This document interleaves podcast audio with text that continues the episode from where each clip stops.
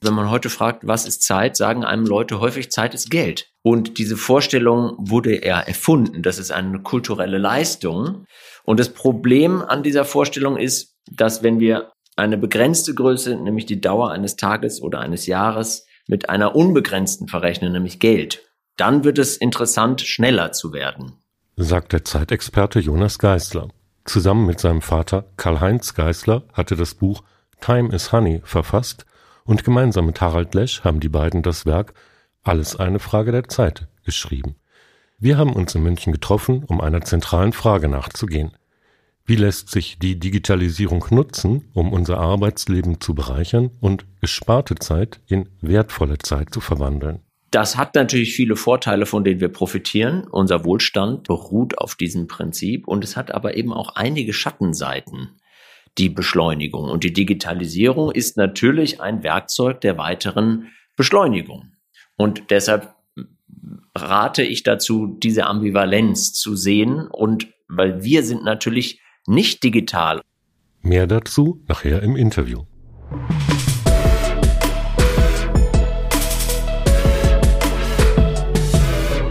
Bam! Bytes and More. Sie hören den Podcast von Optimal Systems. Bei uns geht es um die Digitalisierung im Unternehmen, um Prozesse und ihre Potenziale und darum, wie sie sich im Alltag optimal umsetzen lassen.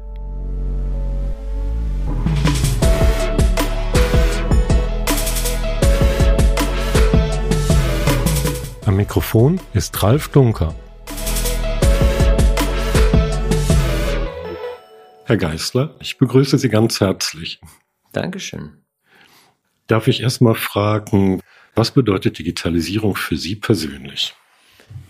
Tja, die Digitalisierung, ich bin äh, irgendwie gefühlt die letzte Generation, die noch ohne Smartphone und überhaupt ohne Mobiltelefone sich verabredet hat und auch das diese Welt noch mitbekommen hat, wofür mich meine Töchter immer mit staunenden Augen anschauen und fragen, wie wir das damals wohl gemacht hätten. Also ich habe die Digitalisierung des Lebens mitbekommen. Ich sag mal, ich war weder großer äh, Verfechter und Fan und Early Adapter und musste alles als erstes haben, noch war ich irgendwie äh, total ablehnend dem gegenüber. Es gibt für mich ein paar Sachen, die sind sehr praktisch und die machen auch Sinn und die sind, äh, da gehen viele Möglichkeiten auf und von denen profitiere ich auch ganz viel und die nutze ich gerne. Aber so richtig, ähm, also der Juice des Lebens, das Wesentlichste im Leben läuft meiner Meinung nach analog und nicht digital. Wenn ich jetzt Digitalisierung als Beschleunigung für Prozesse, um zum Beispiel eben mehr zu arbeiten in der gleichen Zeit und mehr Geld zu schaffen, mhm. mal ansehe, dann wäre ich jetzt theoretisch eigentlich, wenn ich auf der Suche nach einem passenden Ansprechpartner für Zeit wäre, bei einem Zeitmanager, der mir hilft, meine Zeit so produktiv wie möglich zu verbringen. Sie verstehen sich aber ganz bewusst nicht als Zeitmanager, sondern als Zeitberater. Was unterscheidet denn eigentlich diese beiden? Natürlich sind beide Begriffe frei und beide Begriffe sind auch Worthülsen, auf die immer ganz viel drauf projiziert wird. Und wir versuchen uns halt von dem klassischen Zeitmanagement dahingehend abzusetzen, dass einmal Zeit gar nicht gemanagt werden kann. So. Wir verwechseln die Uhr häufig mit der Zeit. Wir können die Uhr managen. Wir können Aufgaben organisieren. Das ist möglich, aber die Zeit ist die Zeit. Die können wir nur leben. Und allein diese Tatsache wird im Zeitmanagement häufig übersehen. Und wenn ich jetzt reines Prozessoptimierungsmanagement ähm, betreiben will, dann sind da Werkzeuge drin, die kann ich nutzen. Wenn ich aber mehr Wohlstand erreichen will, der nicht monetär ist, zum Beispiel Zeitwohlstand, Lebenszufriedenheit, aber auch Wirksamkeit. Das ist ja nicht immer nur die Hängematte und Faulenzerei und so, sondern wir ziehen ja ganz viel Kraft und Motivation und Sinn und Erfüllung aus Wirksamkeit, also aus einem wirksamen Tätigsein. Und wenn ich das will, dann sollte ich da eher beraterisch rangehen, weil dann geht es nicht um irgendwas zu organisieren, sondern dann geht es erstmal darum, den Kontext zu sehen, zu sehen, was ist mir denn persönlich wichtig für ein erfüllendes Leben. Also man könnte sagen, Zeitmanagement sorgt für ein gefülltes Leben und Zeitberatung für ein erfülltes Leben. Ich glaube, ich habe einen Vortrag von Ihnen gesehen, wo das Stichwort mal fiel. Dass diese Verdichtung, die die Beschleunigung ja herbeiführt, ja auch so eine Art rasenden Stillstand herbeiführen kann. Das ist wahrscheinlich dann der Fall, wenn ich versuche zwar in den gleichen Zeitabschnitt mehr Arbeit reinzupacken, aber nicht versuche eben zum Beispiel diese Verdichtung dazu zu nutzen, um mir diese Freiräume für Wirksamkeit zu schaffen. War das so gemeint? Das ist so gemeint, plus die Tatsache, dass natürlich durch die Digitalisierung ganz viel Freiheiten entstanden sind und ganz viel Zwänge über diese Freiheiten zu entscheiden. Zum Beispiel, welche Informationen lasse ich in mein System und welche nicht. Das war früher qua Struktur geregelt, jetzt muss ich es individuell regeln. Also äh, die Freiheit, dass man alles selber machen kann, ähm, kommt nicht ohne den Zwang, ständig selbst entscheiden zu müssen und sich auch gegen die Erwartungen, die an die Freiheiten geknüpft sind, zu entscheiden. Und das ist häufig ein soziales Thema. Also habe ich das Gefühl, mein Chef erwartet von mir, dass ich am Wochenende erreichbar bin, gehe ich quasi in Flugmodus oder nicht. An dieser kleinen Funktion auf meinem Smartphone hängt sich relativ viel soziale Erwartung und Erwartungserwartung auf. Deshalb ist es manchmal so schwer deshalb äh, ist heutzutage, wenn man ein Zeitproblem hat, dieser Impuls, ja, da musst du einfach schneller werden, der geht häufig nach hinten los, weil die Schnelligkeit häufig Ursache des Problems ist. Schnelligkeit und ähm, Fragmentiertheit. Und im Alltag heißt es dann, eine Großraumbürosituation kann man das immer anschaulich sehen, alle machen ihren Rechner auf, alle rufen die E-Mails ab und jeder ist nur noch in dem, ich schicke dir mal eben das, ich brauche mal eben das, kannst du mal eben hier, guck mal eben dort und so weiter. Dann beschäftigt sich das System komplett selbst, aber es, als System kommt es nicht von der Stelle und dann haben wir den rasenden Stillstand. Von Paul Virilio ist dieses Bild. Wenn wir jetzt gerade mal eben auf IT im Unternehmen zu sprechen kommen, typischerweise soll da zum Beispiel so eine Software, die im Unternehmen helfen soll, Dokumente und Prozesse zu managen, dazu führen, dass ich effizienter arbeite, dass ich weniger Fehler mache, dass ich meine Prozesse eben auch so gestalte, dass sie für mich einfacher sind. Bedeutet das gleichzeitig, dass ich mich da auch in einen Zwang hineinbegebe oder ist das tendenziell eher ein Vorteil? Naja, eine Software ist ja erstmal eine Struktur, die was möglich macht und was anderes unmöglich macht. Also ich gebe Freiheiten auf und gewinne dadurch irgendwie einen Prozess oder eine Struktur. Und natürlich auch Entscheidungen, die mir eine Software abnimmt. Und ob das jetzt gut oder schlecht ist, ähm, das ist immer ein bisschen schwer zu entscheiden. Wichtig ist, die soziale Komponente zu berücksichtigen. Das merkt man immer bei so Firmen, die SAP einführen und so dass natürlich der soziale Prozess, der Lernprozess, also ich muss ja erstmal Sachen verlernen, bevor ich dann eine neue Software lernen kann und so weiter, die eigenen Gewohnheiten zu verändern, all solche Sachen, ähm, die muss man natürlich mitbedenken. So in der Softwareentwicklung, da habe ich früher auch Lernkonzepte für ähm, äh, IT-Beratungsunternehmen auch mitentwickelt. Da ging es um Human Change Management, so hieß es dann äh, damals. Das war quasi der menschliche Teil wo man eben nicht so, es reicht halt nicht so dieses Tool einfach hinzustellen, so, sondern dann, man muss es auch irgendwie verstoffwechseln. Und man muss den Sinn erkennen und man muss Zeit geben. Und das sind natürlich ganz andere Prozesse. Nämlich da sind auf einmal Lernprozesse dabei und Motivationsprozesse. Und das ist natürlich was, was sich viel schlechter durch eine Software abbilden lässt. Und das gebe ich einfach immer mit zu bedenken. Ja, diese reine technische Sicht, wir werden das mit einem Tool lösen, greift oft zu kurz. In dieser Hinsicht sind Sie auch behilflich bei den Unternehmen, dann solche Change-Prozesse zu begleiten? Das mache ich. Ich, stelle dann halt kritische Fragen oder was heißt ich, zum Beispiel die Frage, was machen wir mit der gewonnenen Zeit? Das ist eine Frage, die wird häufig gar nicht gestellt und deshalb nicht beantwortet. Und das Problem ist, wenn ich jetzt eine Software einführe oder digitale äh, Helfer installiere, und beschleunige dadurch, dann kann das ja ein großer Vorteil sein, aber es wird zum Nachteil, wenn sich die frei gewordene Zeit mit dem theoretisch zu erledigen unbegrenzten Berg an Dingen einfach irgendwie füllt, dann ist es einfach nur mehr desselben. Und ein Punkt kann eben sein zu klären, okay, wozu nutzen wir die frei werdende Zeit? Das ist eine wichtige Frage. Man kann mal so ein bisschen unterscheiden, was manchmal hilft, hm, ist zu unterscheiden zwischen Arbeit und Beschäftigtsein. Mhm.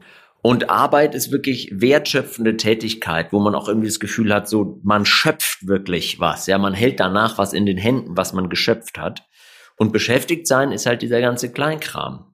Und was soll jetzt durch eine Software oder eine digitale Erleichterung mehr werden und was soll weniger werden? Und allein diese Frage zu stellen und mal auf die Platte zu heben und sich mit der Brille Arbeit beschäftigt sein, selbst zu beobachten, hilft schon vielen Leuten häufig zu sagen, ja gut, da gibt's einiges, was auf meine Let It Be-Liste kommen kann.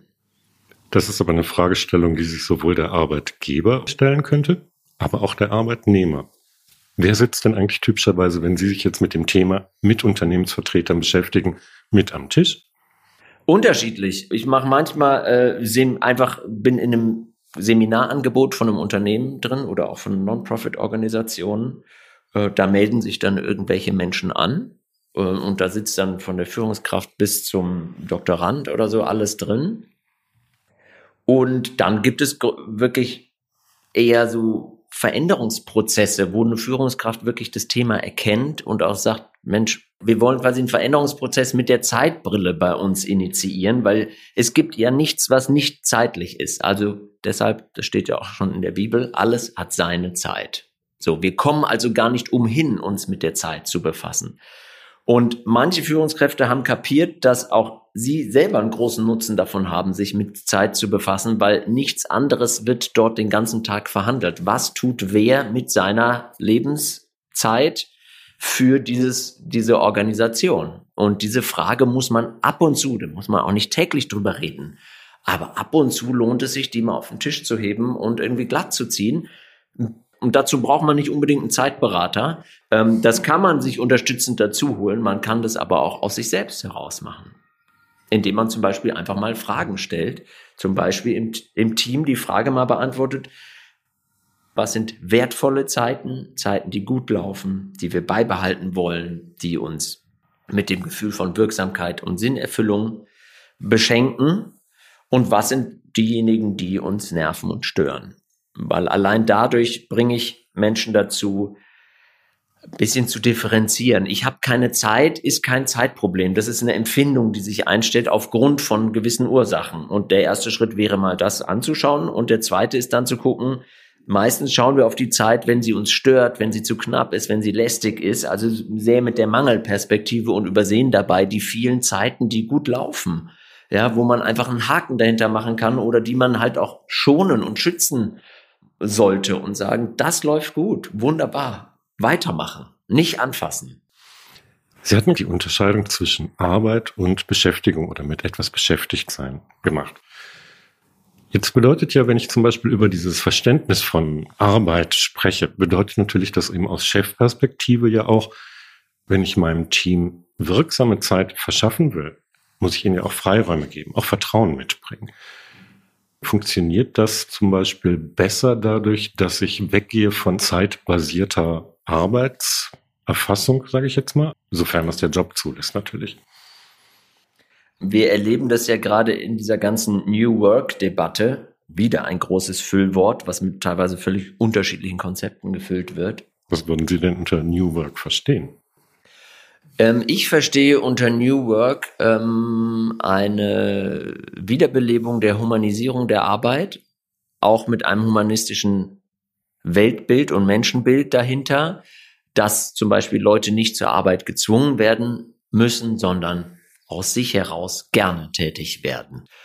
Und daraus ergibt sich ein ganz anderes Führungsmodell, nämlich eher ein dienendes Führungsmodell, was ja auch interessanterweise in den ganzen agilen Methoden, allen voran Scrum, genauso vorkommt. Ja, also das, äh, da gibt's, also aus dem Scrum kann man ganz schön viel Prinzipien ableiten, die einen guten Umgang mit Zeit und so grundlegende Themen, die im Umgang mit Zeit und mit Führung wichtig sind. Und der Scrum Master, die Scrum Masterin ist eine Führungsrolle, aber nicht, ich sage euch, was ihr zu tun habt, sondern ich bin, wenn man so will, dienender Gastgeber für eure Wirksamkeit. Und wenn ich was aus dem Weg schaffen kann und wenn ich euch irgendwie äh, einen Zeitraum gestalten soll und Gastgeber sein soll, damit ihr besser arbeiten könnt, dann ist das mein Job.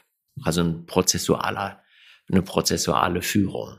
Und das ist ein ganz anderes Führungsverständnis. Und natürlich ähm, gewinnt man Sachen dazu, wenn man dieses Führungsverständnis lebt und man muss auch Sachen abgeben. Also dieses ganze heroische Management mit so einem Menschenbild, dass Leute halt angetrieben werden müssen. Ähm, Das ist hoffentlich eher ein Auslaufmodell, wobei es natürlich in ganz vielen Organisationen noch wirksam ist. Viele Unternehmen verstehen gerade und auch jetzt große Unternehmen, Banken beispielsweise, ING DIBA Bank, Spotify arbeitet so. Also es gibt mittlerweile sehr viele Beispiele, die einen Change hin zu eher kollegialer, kreisförmiger Organisation machen, weil sie merken, es ist man ist sehr langsam, wenn man eine oben-unten-Unterscheidung in der Pyramide hat, bis Kommunikationspfade hochdelegiert werden, dann Entscheidungen getroffen werden und wieder unten landen. Ist der Kunde weg oder das, der Markt hat sich verändert? Sondern es geht darum, eigentlich in wertschöpfenden Teams ganz nah am Kunden die Entscheidungen zu treffen. Und die ist dann häufig viel sinnvoller, aber es ist halt vielleicht nicht die Entscheidung des Chefs. Aber im Endeffekt ist es ein Tool, um den Kunden die Organisation führen lassen und nicht den Chef oder die Chefin. Auch da wäre ja zum Beispiel die Transparenz, die Software bietet, eine unterstützende Maßnahme, oder? Das stimmt. Zum Beispiel was Entscheidungsprozesse angeht, was Teams angeht, was Rollen in Teams angeht, gibt's ja auch. Klar, ich meine, ich kann die Rollen zuweisen in der Software. Das heißt also, ich muss dann vielleicht noch nicht mal eine Person, sondern kann mehrere Personen mit dem einen Kunden vertraut machen. Wenn derjenige mal krank ist, dass ich dann Ersatz habe, ich kann schneller reagieren, ich kann zeitversetzt reagieren. Apropos zeitversetzt, da sind wir vielleicht noch beim anderen Thema. Wenn ich mir jetzt vorstelle, New Work passiert im Homeoffice, ich habe vielleicht eine ganz andere Arbeitsweise. Homeoffice gibt mir Freiheiten. Wie ist das überhaupt, wenn ich zum Beispiel sage, ich versuche meinen Homeoffice mit der Familie zu vereinbaren? Da habe ich jetzt ja so kleine Fragmentierungen des Alltags, die ich normalerweise im klassischen Bürojob gar nicht hätte. Wie lässt sich denn überhaupt mit diesen Zeitversetzen gut umgehen? Also irgendwie habe ich das Gefühl, seit der Pandemie ist auch die Zeit dieser eindeutigen Antworten so ein bisschen vorbei. Weil natürlich waren wir jetzt alle äh, zwei Jahre lang in einem Experimentierfeld, was das angeht. Und viele Organisationen mussten viel verlernen, haben viel Neues dazugelernt, was genau das angeht. Und natürlich auch auf individueller Seite. Also natürlich für eine alleinerziehende Mutter zu Hause Homeschooling zu machen, parallel zu arbeiten, noch was warmes zu essen auf den Tisch zu kriegen absolut krasseste Situation, will man nicht drinstecken äh, und bräuchte aus meiner Sicht viel mehr Unterstützung von gesellschaftlicher äh, Seite und Angebote dafür. Andererseits Menschen, die auf einmal viel mehr Freiheiten haben, ihren eigenen Rhythmus, ihre Bedürfnisse und auch die ihrer Mitmenschen, auch Kinder beispielsweise, zu leben und viel einfacher zu jonglieren und sagen, ja, ich mache jetzt zweieinhalb Stunden Mittagspause mit meinen Kindern und dann arbeite ich halt danach nochmal weiter. Und es funktioniert einfach so. Und es ist auch gar nicht ein großer Koordinationsaufwand. Theoretisch hätte ich auch die Möglichkeit, zum Beispiel durch dieses Aufteilen der Arbeit im Team auf mehrere Personen flexiblere Teilzeitmodelle zu schaffen. Ja, also das ist definitiv so und das ist auch ja ein Trend. Also die großen Unternehmen, die auch um so im War of Talents für einfach um hochqualifizierte Leute konkurrieren, die haben hunderte verschiedene Arbeitszeitmodelle. Äh, ein Freund von mir, der ist bei, bei Ingenieur bei BMW und der hat sich jetzt ganz viel, also der hat ganz viel zusätzlichen Urlaub. Ich glaube, der hat über 50 Urlaubstage im Jahr, verdient deutlich weniger dadurch, aber er sagt, dass äh, darauf kommt es ihm im Leben gar nicht an. Aber er, er hat halt ganz viel Hobbys und seine Familie und so weiter. Und die Arbeit ist halt eine Sache. Und wenn die Firma das nicht anbieten würde, glaube ich, wäre der schon woanders. Aber der Trend geht auf jeden Fall dahin und dann gibt es natürlich noch andere Trends, wo man zum Beispiel sagt, ne, es geht Richtung vier Tage Woche, es geht Richtung äh, fünf oder sechs Stunden Arbeitstage. Da laufen gerade viele Prototypen. Ja, und natürlich ist das auch nicht der Weisheit letzter Schluss. Also es gibt ja verschiedene Forscherinnen, die auch sagen, so, wir können gar nicht länger als sechs Stunden irgendwie fokussiert bleiben lass uns dafür sorgen, dass die sechs Stunden quasi voll wirksam sind, maximal wirksam und dann ist der Tag vorbei. Und dann ist es auch wieder gar nicht quasi verdichtet und vergleichzeitig, sondern dann hat man einen Slot wie so ein Sprint, sechs Stunden am Tag und danach äh, kann man dann was anderes machen. Darf ich Sie zum Abschluss des Gesprächs mal fragen, Herr Geisler, wenn wir jetzt über diese Aufteilung von erfüllter Zeit und Zeit, mit der wir uns mit etwas beschäftigen, sprechen. Was kann der Chef, die Chefin dazu beitragen, dass das Verhältnis für die wirksame Zeit besser wird? Einerseits für das Unternehmen, aber eben auch mehr Zufriedenheit für die Mitarbeiter entsteht. Also da bin ich ein Freund radikaler Nutzerzentrierung, die ja auch aus der IT kommt. Fragt eure Leute. Die wissen sehr genau, was sie brauchen. Deshalb ist ja quasi eine Frage im Daily Stand-up Meeting, was steht mir im Weg? Um den Fokus auf diese Hindernisse zu richten. Und da werden ziemlich viel Zeitaspekte kommen. Und dann ist es der Job der Führungskraft, diese Dinge aus dem Weg zu räumen. Es ist eigentlich überhaupt keine Rocket Science, sondern eher zurück zum gesunden Menschenverstand. Das wäre mal das eine. Und dann also die Weisheit der Userinnen anzapfen und ein Produkt bauen, was die Bedürfnisse der Userinnen trifft. Ja, was ich mir vorstellen könnte, manche Firmen für ihre Kundinnen draußen machen, aber dann sind halt die internen Mitarbeitenden mal die Kundinnen. Das wäre eine Möglichkeit. Man kann auch mal, ähm, also wenn man Lust hat, das eher mal so in einer Art von einem Teamworkshop ähm, kann man ja mal so Fragen stellen wie, wie viel Prozent eurer Zeit verwendet ihr eigentlich auf Arbeit und wie viel auf beschäftigt sein? Mhm. Man kann einfach mal gucken, dazu gibt es übrigens auch ganz gute Software. Also Time Tracking ist häufig ein bisschen verschrien und verpönt als nervig. Das kann für Leute, die analytisch unterwegs sind, ist auch nicht für jeden und jede geeignet, ein cooles Tool sein, um wirklich bewusste Zeitentscheidungen zu treffen und sagen, so, jetzt höre ich A auf und fange B an. Moment mal, macht das eigentlich Sinn? Nee, eigentlich sollte ich lieber C anfangen. Okay, zack. Kleine Mini-Reflexionsschleife dauert fünf Sekunden im Gehirn und schon ist eine bessere Zeitentscheidung getroffen. Wäre eine Möglichkeit. Das Thema Meetings und Besprechungen ist natürlich irgendwie immer ein heißes Eisen und da braucht es immer ähm, eine, ja, eigentlich eine ständige Korrektur.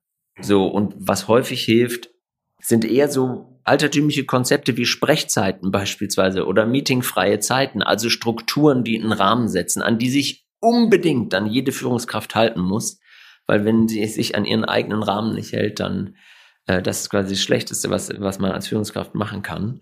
Ähm, wohl wissen, dass dann in der Zeit, wo keine Meetings stattfindet, eben wertschöpfende Arbeit geleistet werden äh, kann. Ja, dann danke Ihnen auf jeden Fall ganz herzlich für die Anregung, die Sie uns gegeben haben, Herr Geißler. Ganz gerne. Das war ein sehr interessantes Gespräch. Das freut mich.